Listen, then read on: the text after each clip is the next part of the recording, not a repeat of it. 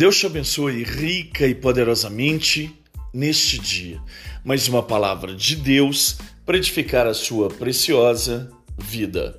Um lugar chamado adversidade.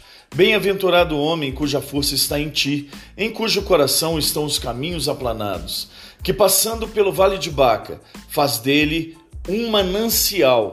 A chuva também enche os tanques. Salmos 84 versículos 5 e 6. As manifestações da obra de Deus em nossas vidas são poderosas e, mesmo em lugares onde não há esperança, se tornam em lugares de novidade de vida. Lugares onde só enxergamos pranto são transformados em lugares onde triunfam a alegria. Lugares onde contemplamos adversidades e lutas são transformados em lugares que geram bênção e paz. O nosso crescimento espiritual não está relacionado ao quanto fazemos ou o cargo que ocupamos ou se estudamos ou não, mas está diretamente ligado como nós nos comportamos quando passamos ou só enxergamos esse lugar chamado lugar de adversidade.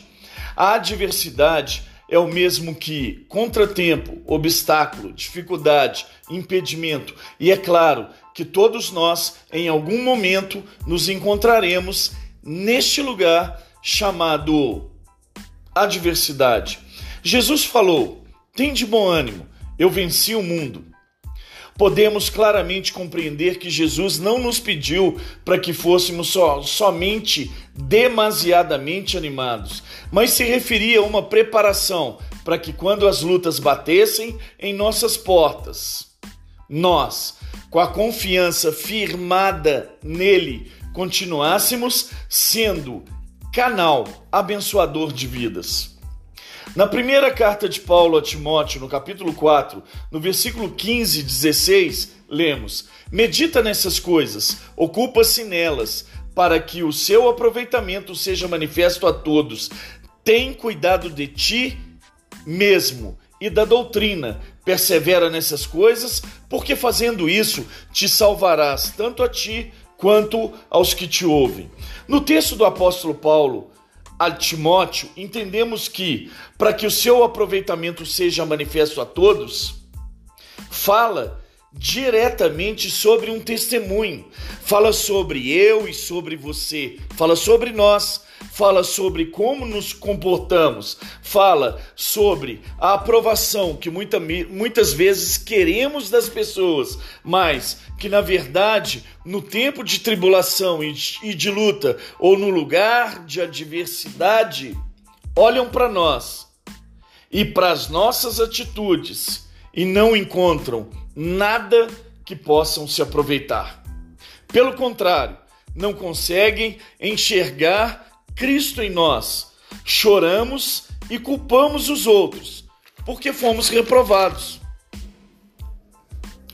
Ao se referir o salmista ao vale de Baca, refere-se justamente ao tempo em que nos encontramos em um lugar chamado adversidade. Baca, palavra hebraica que significa choro, lágrimas. Além de se referir a este lugar sombrio, o Vale das Lágrimas ou Vale do Choro, o salmista diz que aqueles que estão com o coração aplanados no Senhor, que quer dizer alinhados com o Senhor, com o seu propósito e com as suas direções, ao passar pelo vale árido, o vale do choro, o vale das lágrimas, o vale sombrio, o mesmo se tornará em um manancial de bênçãos. Se você verdadeiramente tem um chamado em Deus, bem-vindo a um lugar chamado adversidade.